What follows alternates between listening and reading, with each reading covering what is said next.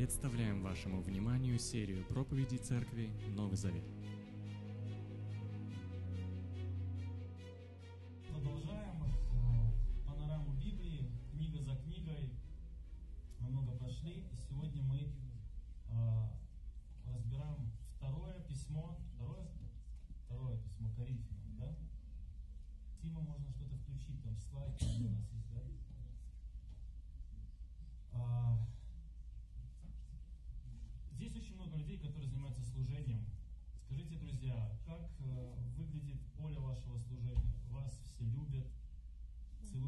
Вами песок, когда вы идете, да? Там, смеются со всех ваших шуток, не дай бог. А, как оно вообще? Как в реальности? Или наоборот, в другом месте считают, что вы часть проблем этой церкви. Не было бы вас, было бы лучше. Я хочу сказать о том, что быть служителем церкви, заняться каким-то служением, взаимодействовать с людьми, это непростая работа, опасная работа, да, есть книга, так опасное призвание, что касается пасторства, можете прочитать. И в один и тот же день у вас могут быть разные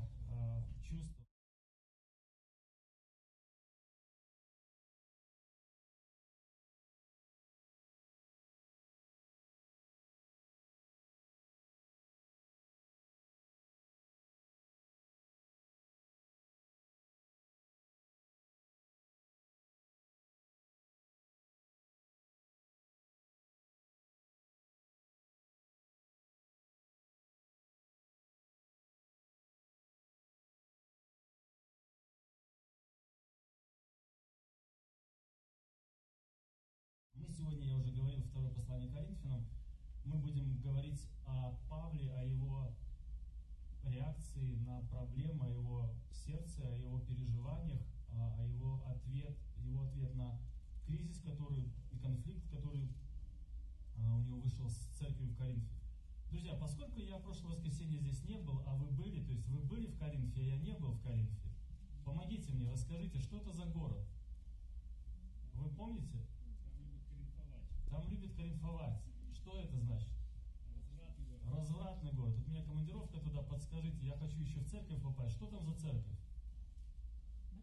Большая, да? Разные дары есть там? Да. А, Единая, сплоченная. Рекомендуете туда? Ну, как бы были там у них проблемки. Какие проблемки, подскажите? Ох. Ну, он Чуть-чуть все. с мачехой там спал. Да, даже такие проблемки сексуального характера. Что еще там было? Расколы, расстрелы, да, обжорство. А, пугаете, я уже думаю, ехать туда или нет. Но зачем это говорим? А, надо, важно и надо знать контекст, фон, что там происходило, чтобы обратиться к второму письму и правильно его воспринимать, понимать, о чем идет речь, почему он говорит об этом именно, используя разные сравнения. Потому что письмо интересное. А, Письмо открывает сердце Павла. Письмо, в котором есть а, искренние порывы, призывы. Письмо, в котором есть сарказм, в котором есть строгость, в котором есть доброта, мягкость, открытость. А, Несмотря и вопреки, что сделали Павлу эти люди. Письмо, которое показывает реакцию на трудности и клевету, на гонение. А, Нам всем присуще идеализировать наших героев, настоящих или прошлых. А, Мы смотрим на апостола Павла, мы смотрим, не знаю, кого там, проповедник любимый или еще кто-то, человек, которого вы берете пример, или вы читали его книги, говорите, «М, такой герой. Но это письмо, оно открывает, например, нашего любимого Павла, что он тоже был простой человек, который был исполнен Божьей волей, Божьим Словом, Божьим Духом, и поэтому Бог использовал его как инструмент в его служении, поэтому он добился многого.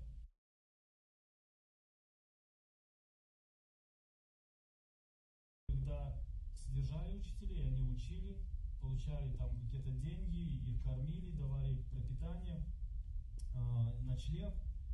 И он показывает себя, Павел говорит о себе, потому что было обвинение, что а, Павел плохой учитель, почему? Потому что он пришел, отказался от денег и начал работать. Если он не поступает так, как общая практика, значит он и не дотягивает до учителя. Но что он говорит? Мы отвергаем любые нечестные методы, нечестные, за которые бывает стыдно. Мы никого не обманываем, не искажаем Слово Божье. Напротив, мы открыто возвещаем истину, и пусть каждый человек судит нас в своей совести перед Богом. Если для кого радостная весть, которую мы возвещаем, и закрыта, то для, для тех, кто идет в погибели, для неверующих, у которых Бог этого мира слепил умы, чтобы им не видеть света радостной вести о славе Христа, который есть образ Бога. Ведь мы возвещаем не самих себя, а Христа как Иисуса, как Господа. Мы же ваши слуги ради Иисуса. И заканчивая 4 главу 16 стихом, он говорит, «Поэтому мы не унываем». Это давало мотивацию в его служении, понимая, кто он и что он делает. У него была цель, о которой он тоже им говорит. А, то есть Павел раскрывает вообще полностью себя. Смотрите, вот этим я живу, вот мой мотив, вот моя цель, к этому я стремлюсь. Вот так. Любовь Христа движет нами, потому что мы убеждены в том, что раз один умер за всех, то значит все умерли. Он умер за всех ради того, чтобы те, кто живет, жили уже не для себя, но для того, кто умер за них и был воскрешен. Итак, теперь мы уже не смотрим ни на кого с человеческой точки зрения. Когда-то мы смотрели так на Христа, но больше не смотрим. Поэтому, если кто-то находится во Христе, он уже новое творение. Все старое миновало, теперь все новое. Все это от Бога, который примирил нас с собой благодаря Христу и дал нам служение примирения.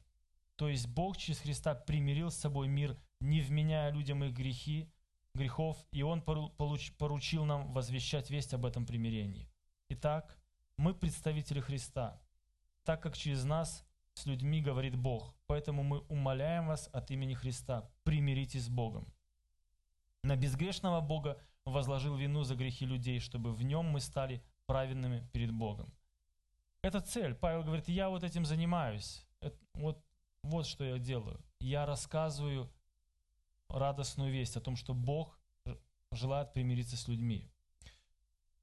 Дальше Павел, а, говоря или защищая себя вот таким путем,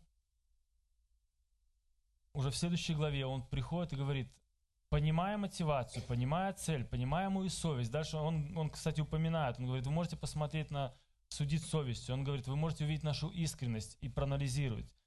И он дальше обращается к ним и говорит, как соработники Бога мы умоляем вас, чтобы, вы, чтобы принятая вами благодать Божия не была тщетна. Смотрите, они верующие люди. Он обращается к ним как к верующим людям. Но он говорит, если вы примете лжеучение, работа будет напрасной. Вы отойдете в сторону. Павел, говоря о себе, сложно, я говорю, это эмоциональное послание. Вот как выразить проповеднику чувство Павла? Поэтому я буду читать. Я буду читать то, что он написал. Слушайте внимательно. Мы не хотим ни для кого быть камнем преткновения, чтобы никто не мог ни в чем упрекнуть наше служение. Мы проявляем себя истинными служителями Божьими во всем. В великом терпении, в несчастьях, в нужде, в трудностях, когда нас бьют, заключают в тюрьмы или когда противостоим разъяренной толпе, в тяжелом труде, в бессонных ночах и в голоде, и в чистоте, в знании, в стойкости, в доброте, в Духе Святом, искренней любви, слове истине, в Божьей силе с оружием праведности в правой и левой руке, в славе и бесчестии, встречая как поношение, так и одобрительные отклики, нас считают обманщиками, но мы верны. Нас считают безызвестными, но нас знают все. Нас считают умершими, но мы живы. Нас наказывают, но мы не убиты. Нас огорчают, но мы всегда радуемся. Мы бедны, но многих обогащаем. У нас нет ничего, в то же время мы владеем всем. Коринфяне, мы вам говорили открыто обо всем. Мы проявляли к вам чистосердечную любовь. Мы так любим вас, но вы не проявляете ответной любви к нам. Я обращаюсь к вам, как к своим дет детям. Так откройте же и вы в ответ ваши сердца. Не впрягайтесь под одно ермо с неверующими, что общего у праведности с грехом? Что общего у света с тьмой? Кстати, речь идет о лжеучителях здесь. С ними не впрягайтесь, он говорит. Что общего? Подумайте об этом. Следующее, продолжая свою эмоциональную, трогательную речь, он говорит следующее. «Откройте для нас ваши сердца. Мы ведь никого не обидели, никого не разозлили, ни от кого не искали выгоды себе, я говорю это не в осуждение. Нет, я ведь уже говорил вам, что вы в наших сердцах, и поэтому мы вместе и в жизни, и в смерти. я очень верю в вас и горжусь вами. Вы ободряете меня настолько, что я радуюсь беспредельно, несмотря на все мои беды. Ведь даже когда мы пришли в Македонию, то не имели там покоя. Проблемы обрушились на нас со всех сторон. Извне мы терпели нападки, внутри нас одолевали страхи. Но Бог, утешающий тех, кто в унынии, утешил нас приходом Тита. И не столько самим его приходом, сколько рассказом о том, как вы приняли его. Он рассказал нам, как вы хотели бы меня увидеть, как вы сожалеете о происшедшем, рассказал о том, как рьяно вы вступились за меня, и это доставило мне огромную радость. Я не сожалею о том, что написал вам такое письмо, пусть оно и огорчило вас. Конечно, сперва я об этом пожалел, так как видел, что письмо вас огорчило, пусть лишь на, на недолгое время, но сейчас я рад. Рад не потому, что вы чувствуете себя виновными, но потому что ваша печаль привела вас к раскаянию. Ваша печаль была от Бога, так что мы вам не причинили никакого вреда. Печаль от Бога приводит к покаянию, которое, в свою очередь, ведет к спасению, и уже не остается никакого места для сожаления. И я рад, что во всем могу полагаться на вас. Смотрите, вот это, это разрешение конфликта, что говорит здесь Павел. Когда он все описал, он описывает свое сердце, он описывает свое восприятие, люди отреклись от него. Он их, он духовный отец, он основал там церковь. Я не знаю, сложно ли, насколько вам легко вот это прочувствовать. Представьте, что ваши дети от вас отреклись. Представьте, что ваши друзья, вас, с которыми вы с детства жили, не только удалили вас с Facebook, они здороваются с вами. Они говорят плохое о вас другим. Они хотят с вами там попить кофе, посидеть, поговорить. Идут совсем в чужую плохую компанию. Павел это пережил и по-человечески сказал бы, не, я крест ставлю на таких людях, я на, на грабли два раза наступать не буду. Вы уже подвели меня. Но он говорит, я открыт, вы в моем сердце, я люблю вас. Но больше говорит, но я не в вашем сердце. Вы меня не принимаете. Но интересно, когда люди каются, что мы говорим, что важно в покаянии? Как увидеть, что человек покаялся? Как увидеть, что там действительно произошло покаяние? Что Библия говорит? Тут мы должны увидеть плоды, плоды покаяния. Например, кто крал, что дальше? А что дальше? Вот именно, вот это плоды. Две части. И я хотел бы здесь обратить на это внимание, очень важно. Кто клеветал, впредь не клевещи, а что говорит доброе тогда об этом человеке. А не просто я перестал на него клеветать. Не значит, что ты простил его. И если ты крал, он говорит, начни работать. Вот плоды. И здесь очень интересно, у них нарушилось доверительное отношение. И Павел заканчивает эту главу, он как говорит, и я рад, что во всем могу полагаться на вас. Его доверие восстановилось. И вот это приходит примирение между этими людьми. 8-9 а, глава, мы говорим, это сбор для верующих в Иерусалиме. Почему Павел заканчивает, переходит к этому? Да, за, конец 7 главы очень интересен. Он говорит, я рад за вас и особенно за Тита. Почему? Павел попал в не очень приятную ситуацию, потому что до этого Коринфянам он хвалился другим людям. Одному из них это был Тит. В седьмой, конец седьмой главы был такой, что он говорит, я так рассказывал про вас другим, я так хвалился, какие вы, что вы делаете, какая у вас церковь. А потом вот тут такое случается. И седьмая глава заканчивается тем, что Тит пришел, он так обрадовался, он увидел, он, вы подтвердили мои слова, вы меня не подвели, вы действительно его классно приняли, вы послушали его послание. И он говорит, до этого у нас было общее дело. Какое? Мы собирали помощь для тех церквей, которые были в нужде. Вот как мы для новой церкви э, слышали клич, которые на начале, на старте. И Павел говорит, мы начинали это дело, но что произошло? Вот этот конфликт, вот эти люди, они разрушили это служение, они заморозили это служение. Это хороший урок, друзья. Любые конфликты, они отвлекают внутренний конфликт церковь от главной задачи они или же на какое-то время, они забирают очень много сил, энергии, вот мы видим. И Павел только сейчас может сказать, давайте продолжим это дело. И две главы он поощряет их, и как это делать, и что надо делать.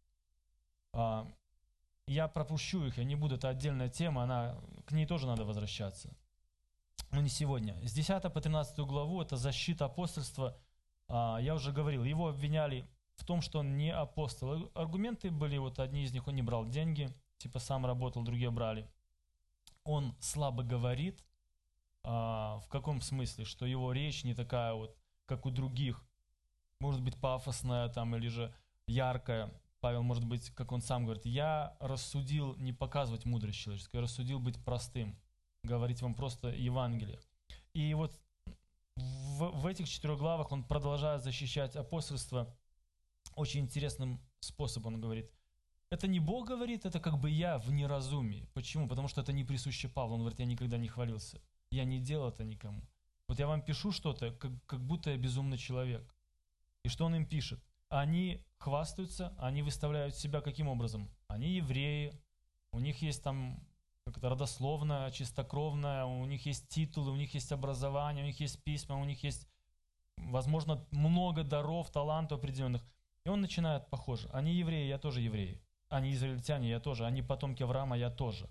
Они служители Христа. Пусть и глупо так говорить, но я скажу, Христу еще больше, но я служу Христу еще больше, чем они.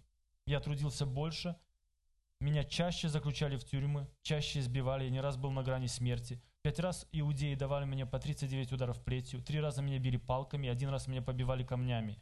Три раза я попадал в кораблекрушение, и один раз провел всю ночь и весь день в открытом море. Мне приходилось постоянно путешествовать. Я подвергался опасностям, когда пересекал реки. Опасностям от бандитов, от моих соплеменников, от язычников. Я бывал в опасностях в городах, в пустыне, на море, в опасностях от лжебратьев.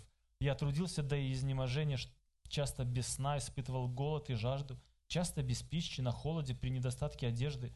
Кроме всего этого, на меня постоянно давит забота о всех церквях. Я сочувствую каждому, кто слаб, я страдаю за всякого человека, который впадает в грех. И если мне и следует хвалиться, то я буду хвалиться тем, в чем я слаб, говорит Павел. Итак, я, до, я дошел до глупости, но вы сами меня к этому принудили. Вам следовало бы самим похвалить меня, ведь я ничем не хуже сверхапостолов, хотя на самом деле я ничто. Вам были показаны отличительные признаки истинного апостола. Предельное терпение, знамения, чудеса и силы. Апостол Павел мог бы легко сказать, они знают Писание, но я фарисея наизусть знаю. Они знают Христа или учение Христа, я лично встречался с ним. Он до этого здесь и приводит пример, образно говоря об этом. То есть он не, на самом деле, из-за того, что он просто скромно себя вел, все подумали, что он не апостол. И я хочу вернуться к, к вопросу, который я задал. Почему Павел защищает себя в этом послании? Написал тут 13 глав.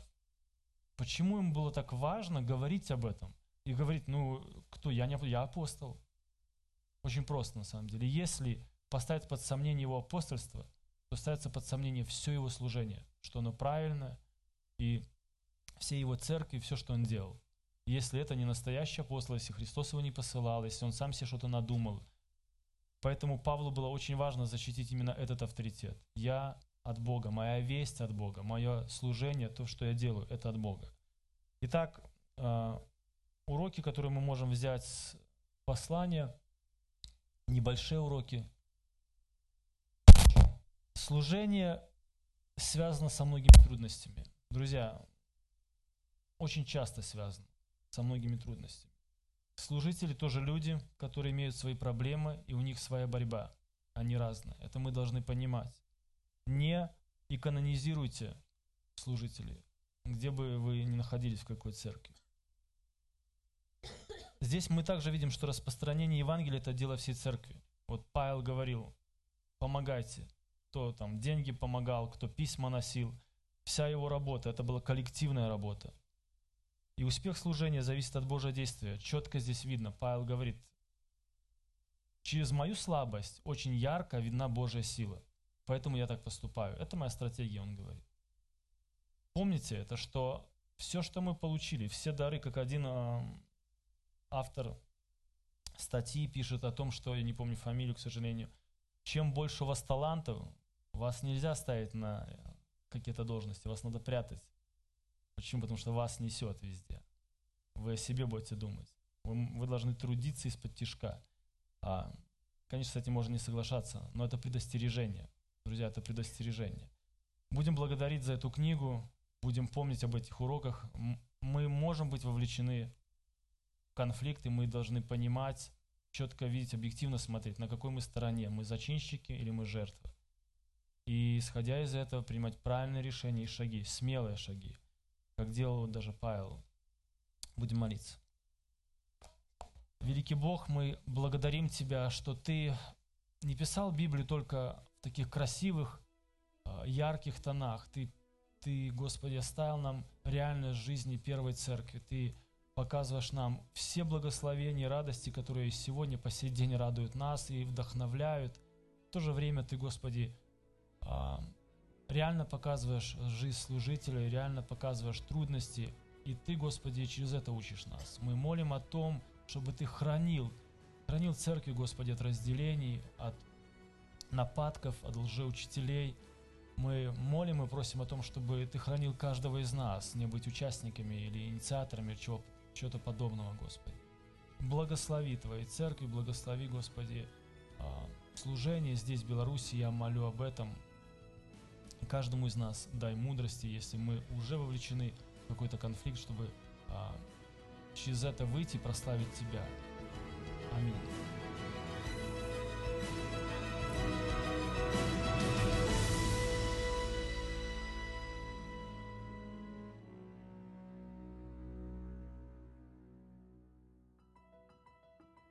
Записи этой и других серий подкастов доступны на нашем сайте завет.орг и в каталоге подкастов iTunes.